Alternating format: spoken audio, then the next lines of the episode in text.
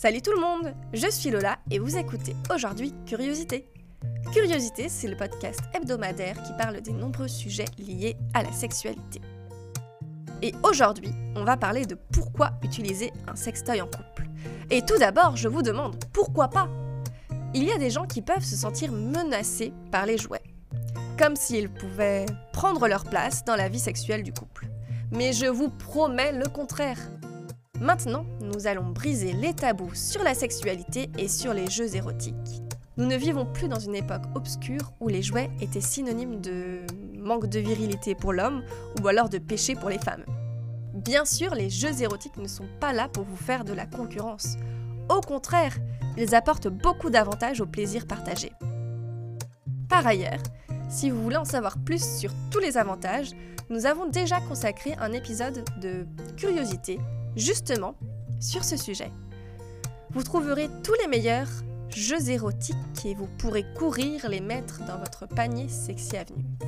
Mais si vous connaissez déjà les avantages et que vous voulez en parler à votre moitié parce que vous voulez essayer de les utiliser en couple, je vais vous dire quelques secrets pour réussir.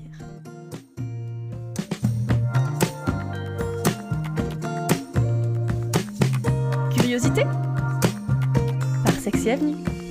D'abord, basez tout sur le dialogue et la communication. Je serai répétitive, hein, encore une fois, mais si vous ne parlez pas clairement de ce que vous aimez, de ce qui vous intéresse et de vos fantasmes, il sera difficile de conclure quelque chose. Donc ne sortez pas de nulle part un strap-on de 30 cm parce que vous risquez de faire fuir l'autre personne, euh, de la mettre sur la défensive ou de la mettre mal à l'aise. C'est pour ça qu'il vaut mieux en parler en dehors du lit. Vous pouvez expliquer ce qui vous attire, ce que vous aimeriez essayer et pourquoi vous aimeriez l'essayer, et enfin demander si la personne est d'accord, si l'idée l'excite elle aussi. Si vous n'arrivez pas à en parler directement, parce que ça peut être compliqué pour certaines personnes, vous pouvez envoyer des messages subliminaux en semant des petits indices qui aideront votre moitié à comprendre ce que vous voulez. Je m'explique. Par exemple, vous pourriez laisser votre ordinateur ouvert sur la page de Sexy Avenue, peut-être sur le produit qui vous intéresse, ou alors sur notre blog pour qu'il ou elle puisse lire nos articles et peut-être s'y intéresser. Si vous préférez, vous pouvez également placer un jouet dans un fantasme érotique partagé. Mais qu'est-ce que cela signifie? Eh bien, par exemple, si votre moitié rêve d'un plan à 3 et vous le dit depuis longtemps, vous pourriez lui proposer un plan à 3. Vous, votre partenaire et votre nouveau jouet. Vous voulez essayer l'anal?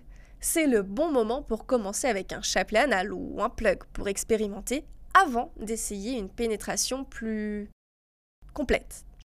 Bref, vous savez ce que vous aimez, profitez du plaisir en votre faveur. Si il ou elle accepte, ne vous précipitez pas tout de suite pour acheter le plus grand dildo du Love Shop ou un strap-on. Commencez avec un petit jouet simple qui accompagnera vos moments de plaisir. Comme par exemple un petit stimulateur connecté, un vibromasseur, un cock ring ou un anneau vibrant. Ce sont des petits jouets parfaits pour découvrir ce nouvel univers ensemble. Pour commencer avec de nouvelles petites stimulations à ajouter aux relations sans craindre d'essayer quelque chose de trop grand ou trop complexe. Mais soyons clairs, ne forcez jamais personne à utiliser des jouets sexuels. Le consentement, comme je le répéterai jusqu'à ma mort, est la base d'une relation saine. Donc inutile d'insister ou de faire du chantage avec des paroles comme si tu ne veux pas utiliser l'aspirateur de clitoris, le vibromasseur, le plug, alors on ne le fera pas. Cela s'appelle forcer la personne et ce n'est absolument pas bien. Vos envies ne peuvent pas prévaloir sur le bien-être de votre couple. C'est pourquoi on en parle ensemble et on trouve un compromis quand c'est possible.